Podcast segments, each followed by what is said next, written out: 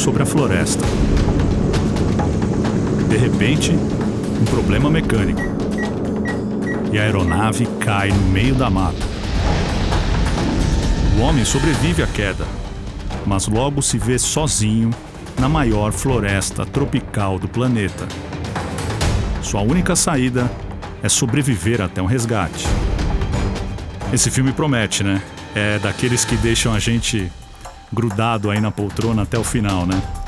Só que esse não é um filme, é uma história real que aconteceu aqui no Brasil. Eu achava que ele ia morrer de fome, ou que uma onça fosse me pegar, ou algo fosse me pegar. Eu sou Márcio Strumiello e nessa edição do nosso podcast nós vamos falar sobre a jornada de Antônio Senna, o Toninho, um piloto que sobreviveu 36 dias na Amazônia após sofrer um acidente. 36 dias no meio da mata.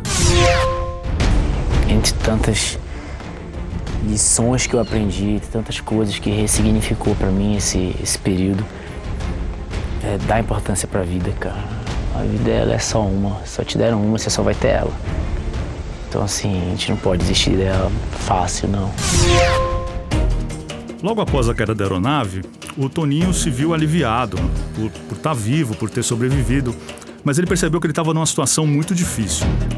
O localizador do avião tinha quebrado e um resgate rápido seria muito improvável, já que a equipe de resgate não teria como localizar o avião facilmente. Ele ficou muito assustado e pensou que não fosse sobreviver. Chegou a gravar um vídeo de despedida para a mãe. Eu vou tentar me manter aqui vivo todo esse tempo. Não sei quanto tempo vai levar. Mãe, eu te amo muito, muito, muito, muito, muito, muito. Eu ainda quero te dar um abraço de novo, um beijo. Mas esse desespero todo passou e o Toninho decidiu esperar ali no local do acidente mais alguns dias. Ele chegou a ver as aeronaves de resgate sobrevoando a área ali do acidente. Mas o problema é que ele não foi visto. Nem sempre os aviões sobrevoam a uma altura que é possível é, observar detalhes no chão. Depois disso, ele percebeu mesmo que o jeito era sair a pé dali.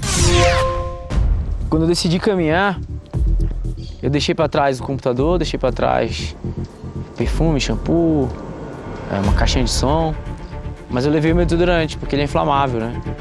Então, como eu não tinha o breu ainda, às vezes eu fazia fogo com ele, ligar, acendia o, o isqueiro e tacava ali o fogo com o desodorante. E funcionava, funcionou por um tempo. Tinha uma faca e um canivete. Então peguei essa faca, botei na ponta de um pedaço de pau fiz uma espécie de uma lança. Se trago o animal aqui, vou dar duas estocadas e seja o que Deus quiser. O Toninho não sabia, mas as equipes de resgate também tinham entrado na mata à procura dele.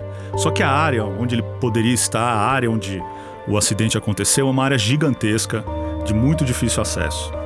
O Toninho ele caminhava sempre em direção a leste, porque ele viu que no celular dele tinha uma pista naquela direção. O celular dele ainda estava funcionando, ainda tinha bateria.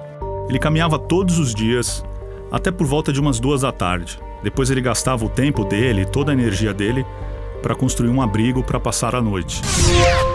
Então minha rotina começava 8 da manhã e terminava 8, 9 horas da noite, porque ainda tinha que fazer a fogueira. A fogueira nem sempre pegava, e abana, abana, abana, abana. E depois que ela pegava, eu tinha que secar minhas roupas. No décimo dia depois da queda, a bateria do celular acabou. Aí o jeito que o Toninho teve para seguir na direção certa foi acompanhar o sol nascente. O sol sempre nasce na direção leste. Então ele caminhava nessa direção e no caminho, durante o dia, ele encontrava o alimento.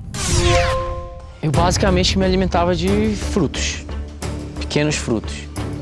O breu branco ele dá uma, um frutinho que vem. Ele, ele, é quase um coraçãozinho em 3D. E quando ele cai, ele já cai maduro. Ele bate no chão e abre. E na verdade eu não conhecia aquele fruto. Eu nunca tinha visto aquilo. Aquilo só dá no meio, no meio, no meio da floresta. Você descobriu provando? Eu, não, eu via que os macacos comiam aquilo. Então, se os macacos comiam, eu comia. Eu encontrei cacau quatro vezes cacau maduro.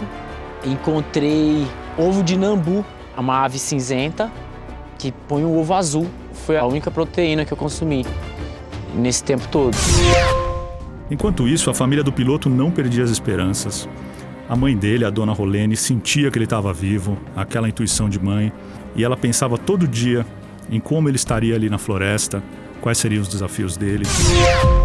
Quando dava umas seis e meia, que o sol se punha e às vezes o tempo fechava, aí o desespero batia, porque eu começava a imaginar onde estaria meu filho naquele momento, o que estaria acontecendo, ele tinha comido, ele não tinha comido, ele estava dormindo, ele não estava dormindo. Foram semanas no meio da mata e a saúde do Toninho ficou bem debilitada. Os episódios de quase desmaio eram frequentes. Eu já não tinha mais força para quebrar lenha, para fazer fogueira. Bom, o fim dessa história e muito mais sobre essa aventura você vai ver no Câmera Record. À noite eu tinha câimbras frequentes que doíam demais. Eu sentia dormência. É logo após o Domingo Espetacular. Ah, tá ouvindo esse podcast e o programa já foi ao ar? A história completa está lá no www.playplus.com.